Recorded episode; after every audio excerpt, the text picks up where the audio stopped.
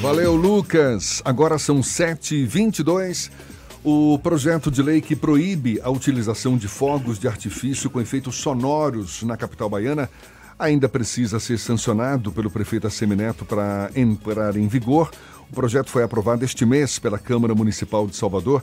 O texto também prevê que todos os eventos e atividades comemorativas realizadas na cidade e que usem fogos de artifício sejam realizados com artefatos visuais, com exceção dos eventos religiosos.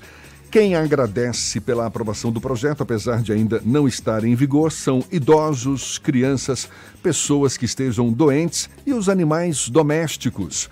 A gente conversa mais sobre esse assunto com o presidente do Conselho Regional de Medicina Veterinária, Altair Santana de Oliveira. Seja bem-vindo. Bom dia, Altair. Bom dia, Jefferson Beltrão. Bom dia, Fernando Duarte. Bom dia a todos que estão ouvindo aqui o programa Isso é Bahia. Pois é, a gente está numa das épocas mais temidas, podemos dizer assim, não é? Verdade. Para os animais de estimação, que é exatamente o Réveillon. Muita gente comemorando a passagem do ano com fogos de artifício, pipocando para todo lado e os animais em casa desesperados. É verdade que os animais domésticos, como os cães, eles acabam sofrendo mais porque eles, eles têm os ouvidos mais sensíveis do que os nossos? Verdade. Eles ouvem com muito mais intensidade, né? Os gatos, pior ainda, ouvem ainda com maior intensidade que os cães. Mas não são só os animais. Você citou aí idosos, doentes, mas os autistas, Os autistas sofrem também. muito com a questão dos estampidos acima de 60 decibéis. Então essa lei, ela, essa, esse projeto de lei foi aprovado, é, graças a Deus. Foi um trabalho do Marcos Mendes, né? Do vereador Marcos Mendes, Exato. que a gente espera é, que realmente o prefeito sancione, porque nós fizemos inclusive uma campanha este ano sobre esse assunto. Animais ficam desesperados, animais que estão presos em coleiras, eles acabam enforcados. Os animais que ca caem na piscina desesperados e acabam morrendo afogados. Tem animais que morrem com ataque cardíaco. E as pessoas não sabem disso. É, ah, exatamente. Tem animais cardiopatas, Isso, não é verdade? exatamente. Animais que sofrem é, é, é, de epilepsia. Esses animais acabam sofrendo mais. Sofrem mais. E muitos podem ter o ataque cardíaco e vira a óbito, né? O que, que o tutor pode fazer para. Porque a gente tem essa lei aprovada, esse projeto de lei aprovado na Câmara, mas não está em vigor ainda, nem foi sancionado ainda pelo, pelo prefeito Assemineto, a gente nem sabe se vai ser sancionado, enfim. O, o, o que, que pode ser feito agora? A gente está prestes a, a comemorar mais uma passagem de ano, certamente vai haver fogos de artifício. Como é que se pode minimizar o efeito desses fogos sobre os animais? É, Existem algumas formas, né? Principalmente estar tá atento com o seu animal. É, colocar um animal em ambiente que ele não possa é, fugir, correr, né? que, que possa reter um pouco essa som- essa- esse som alto. É, hoje existem até filmes para animais né, na TV, né, e Sky e tal, tem filmes que acalma os animais. Música, pode colocar música para concorrer com o som. Tentar contrabalançar. É, né? Mas colocar o animal em um ambiente que ele não possa, de repente, pular por uma, passar por uma janela, alguma coisa desse tipo. Fernando. Um quarto. O, essa questão dos animais é, é algo que é todo mundo que tem um animalzinho em casa lida com esse problema e é, os animais eles têm algum tipo de é, co- como é que eu posso dizer uma consequência de longo prazo quando eles ficam expostos a esse tipo de situação ou é só naquele instante eles podem ter tipo perfuração de tímpano algo assim por conta É, desse... pode acontecer. É coisa um pouco mais rara, mas pode acontecer também. Mas o maior efeito é o efeito no momento. No momento da- de, de soltar esses fogos. Entendi, entendi. No caso, por exemplo, de um cachorro ou gato que, que a gente já, já tenha o conhecimento ali, tem medo dos fogos tal, não vale a pena conversar com o médico veterinário até para receitar algum calmante? É o pode, caso? Pode ser feito É isso o também. caso? É um caso também. Isso pode ser feito, é até se, se você já tem consciência que seu animal sofre muito com isso, porque tem animais que demonstram realmente uma, uma, uma maior sensibilidade aos, aos fogos. É conveniente sim que se passe um calmante para o animal. E talvez dar uma canseira no animal também, fazer um passeio com ele mais longo durante o dia para dormir mais cedo, não? Você costuma fazer é isso com seus filhos, né? Não, não, não, não, tem nada a ver uma coisa com a outra, nada disso. O, o, tipo de canseira que a gente dá é outro.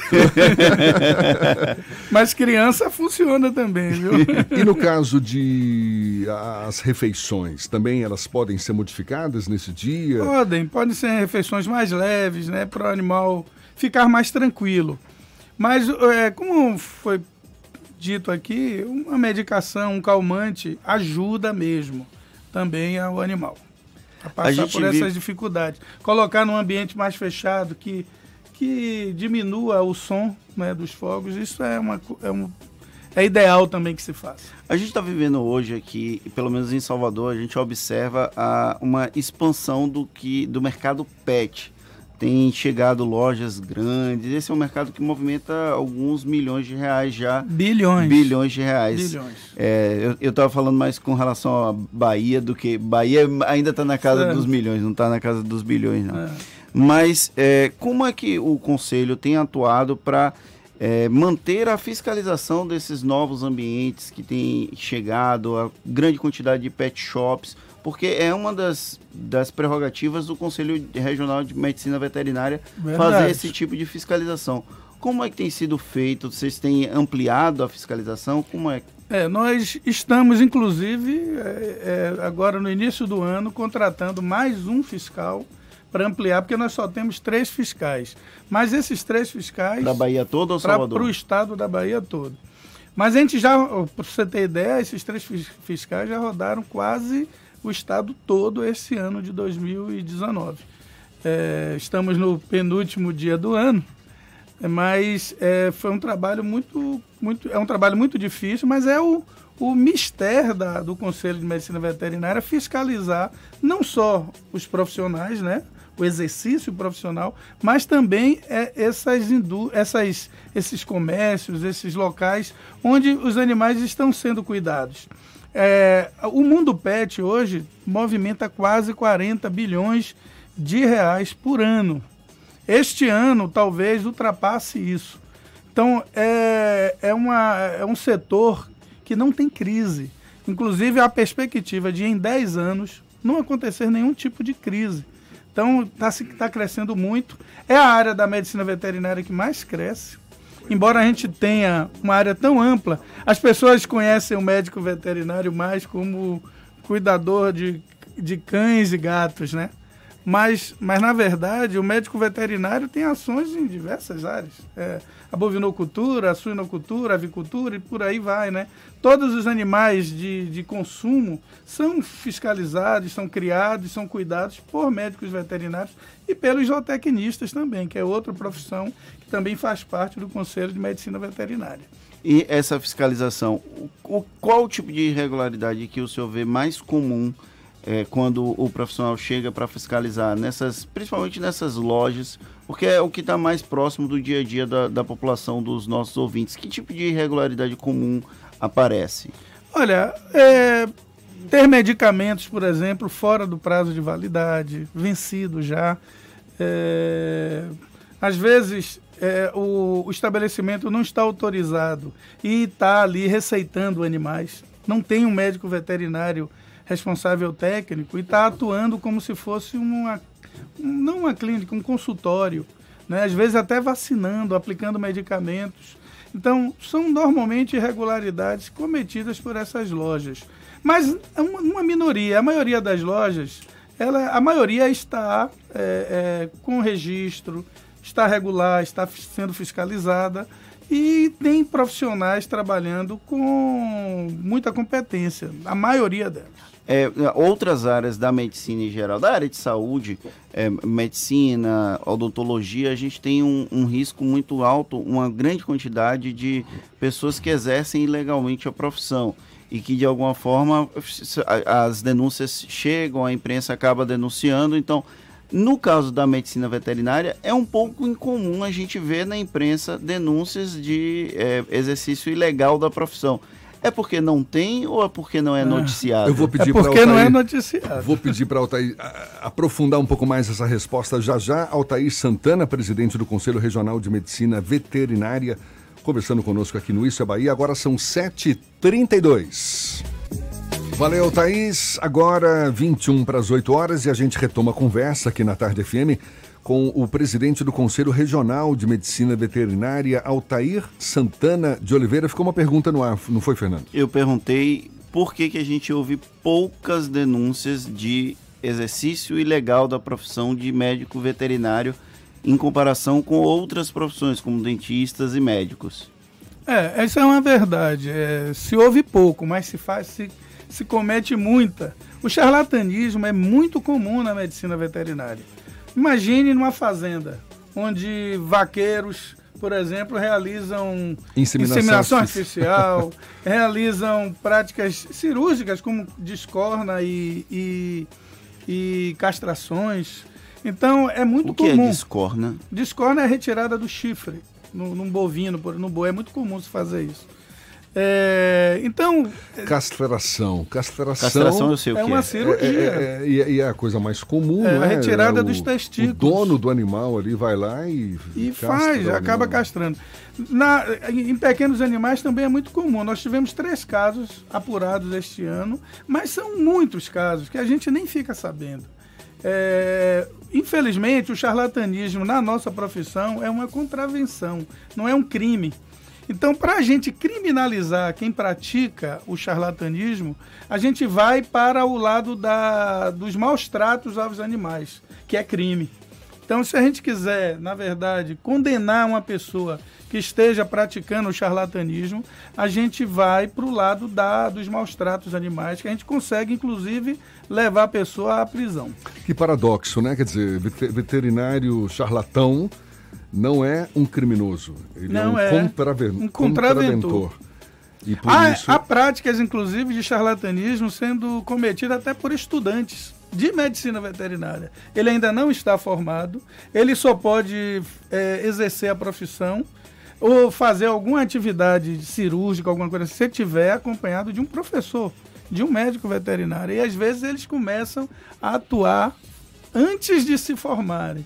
Então, isso também é considerado charlatanismo. Claro. Quais são os caminhos para fazer uma denúncia de eventualmente, até para verificar se aquela, aquele profissional tem registro no Conselho Regional de Medicina Veterinária? Como é que funciona isso? É, simplesmente através do WhatsApp, você, a gente tem linhas, né, ou até pelo site do Conselho você faz denúncia. É fácil é, fazer denúncia ao conselho. Qualquer pessoa pode fazer? Como qualquer é que funciona? Pessoa, qualquer pessoa pode fazer, qualquer cidadão pode fazer a denúncia. Nos ajuda muito a denúncia, porque a gente consegue focar a fiscalização. Imagine, nós temos hoje só três fiscais para o estado todo. Quando o, a população faz esse trabalho de, de informar a gente, de, de denunciar, ela está sendo um fiscal nosso está nos ajudando muito. Pois é, carência de fiscais nessa área. Qual o balanço que você faz, Altair? Do desempenho, da, enfim, do, do, da importância que teve o Conselho Regional de Medicina Veterinária no ano de 2019 ah, muito positivo. na Bahia. Muito positivo. A gente, esse, esse, é o primeiro ano da nossa diretoria, né, dessa, da, da nossa gestão. E nós começamos com o objetivo de é, nos aproximarmos mais da sociedade, porque o conselho existe para proteger a sociedade. Não sei se vocês sabem disso, mas todos os, todos os conselhos de classe existem para proteger a sociedade. E, e, como é que a gente faz isso? Fiscalizando o exercício profissional. Porque os maus profissionais e os charlatães precisam ser fiscalizados. Então, esse é o mistério do conselho. Então, quando um prédio cai, o conselho tem que saber quem foi que fez aquele projeto, o conselho de o CREA precisa saber. Então, quando morre um animal, o animal adoece, alguma coisa acontece que o tutor, que o proprietário do animal é, é, entenda que houve um erro médico, ele precisa denunciar e vai ser apurada a, o exercício do profissional, vai ser apurado. Então, nós conseguimos nos aproximar melhor, nos comunicar melhor com a sociedade. Este aqui é o momento que a gente está fazendo isso. Então, a gente estar mais na imprensa, tanto escrita como também é, aqui no rádio, na televisão, é, isso tem proporcionado é, um maior conhecimento das pessoas sobre o que, qual é o papel do Conselho de Medicina Veterinária. E quais os maiores desafios, as maiores dificuldades ao é, longo de 2019? Foram muitas, viu, Jefferson? Mas eu gostaria de destacar a questão do EAD, que é o ensino à distância. É, imagine você levaria seu filho a um médico formado à distância? Ele foi formado à distância, sem ter laboratórios, sem ter feito práticas cirúrgicas. Imagina uma coisa dessa. Parece, uma, parece até que é brincadeira, né? Mas é verdade, existe isso. Estão querendo formar profissionais da área de saúde à distância. Agora, recentemente, o MEC autorizou 40% de, de carga é, de, de disciplinas à distância na área de medicina veterinária e de saúde. Só excetuou só retirou disso a medicina veterinária, a medicina humana. E o que que o conselho fez para combater isso? Ah, estamos dentro do Congresso brigando, lutando muito do Congresso Nacional, inclusive aqui na Bahia também nós conseguimos através da com a ajuda do deputado Tiago Correa aprovar um projeto de lei não é que que limita em 20% o ensino de disciplinas é, à distância na medicina veterinária e nas outras profissões da saúde, aqui no estado da Bahia. Mas em nível de Brasil, né, o MEC agora liberou 40%, é um absurdo. E além de, de, da questão do, do ensino EAD, a gente já tem problemas com o ensino presencial. Né? Na minha época, tinha umas 20 faculdades no Brasil. Hoje tem mais de 400 faculdades só de medicina veterinária. O que Tem... acaba comprometendo a qualidade do ensino, é o que você quer falar. Exatamente. Agora. Se presencial já está difícil manter com a quantidade enorme de cursos que estão se espalhando aí pelo país, imagina ainda o ensino EAD, à distância. Então isso é um absurdo, a gente está trabalhando pesadamente em cima disso. Inclusive o Conselho Federal é, baixou uma resolução proibindo que egressos desses cursos de à distância sejam registrados no conselho. É o que já ocorre hoje? Isso está ocorrendo, sejam registrados e que profissionais que estejam promovendo esse tipo de cursos e até ensinando nesses cursos poderão responder processos éticos disciplinares. Mas é uma briga que vocês estão comprando então, é não é? Porque briga. são cursos reconhecidos pelo MEC. Pelo MEC. Então, mas olha bem, é, a gente, inclusive, é uma resolução. A resolução a gente sabe que ela tem uma certa fragilidade. Mas o MEC tentou derrubar e é, essas entidades privadas tentaram derrubar essa resolução e até hoje não conseguiram, porque a justiça vê realmente como um problema. É? Então, mesmo sendo apenas uma resolução, a justiça tem mantido essa resolução é, funcionando, é, como é que se diz? É, é uma resolução que está ativa. Então, se tiver profissionais vindo desses cursos, egressos desses cursos, não serão registrado, registrados nos conselhos. Para a gente encerrar, a gente está conversando aqui com o Altair Santana, presidente do Conselho Regional de Medicina Veterinária. Eu queria retomar aquela nossa conversa inicial, o cuidado que se deve ter com os pets, com os cães, gatos, com os animais domésticos em geral, agora nessas épocas de festas, muito estampido, fogos de artifício. E, um, foi uma informação que eu acessei aqui, achei interessante, que é espalhar feromônios, que são substâncias produzidas em laboratórios que simulam odores produzidos, odores naturalmente produzidos pelo cão ou pelo gato, espalhar esses feromônios é, nos ambientes em que os animais estão se sentindo seguros. Isso antes do estampido aí dos fogos. É uma, é uma opção, é um recurso que pode dar certo para minimizar os efeitos dos fogos é, sobre os animais? É um recurso, mas normalmente os animais já fazem isso, né? Quando o animal urina em determinadas áreas, ele está mantendo aquilo ali como se, reservando como se aquela área fosse do controle deles. Mas é um artifício também interessante. Então tá aí dada mais uma opção, mais uma dica e a gente agradece ao presidente do Conselho Regional de Medicina Veterinária, Altair Santana de Oliveira, conversando conosco aqui no Issa Bahia. Muito obrigado pelos seus esclarecimentos, pela atenção dada aos nossos ouvintes. Bom dia e um feliz ano novo também. Bom dia, eu que agradeço Jefferson Beltrão, Fernando Duarte, é, por essa participação e eu gostaria de desejar aos nossos profissionais, médicos veterinários e zootecnistas, as empresas que trabalham na nossa área, a, a população em geral, a vocês todos, um feliz ano novo, que seja realmente um ano melhor do que 2019. É, que seja um ano de saúde, muita saúde, muita paz e muita prosperidade para todos nós. Maravilha, muito obrigado, Altair. Agora são 7h50 na Tarde FM.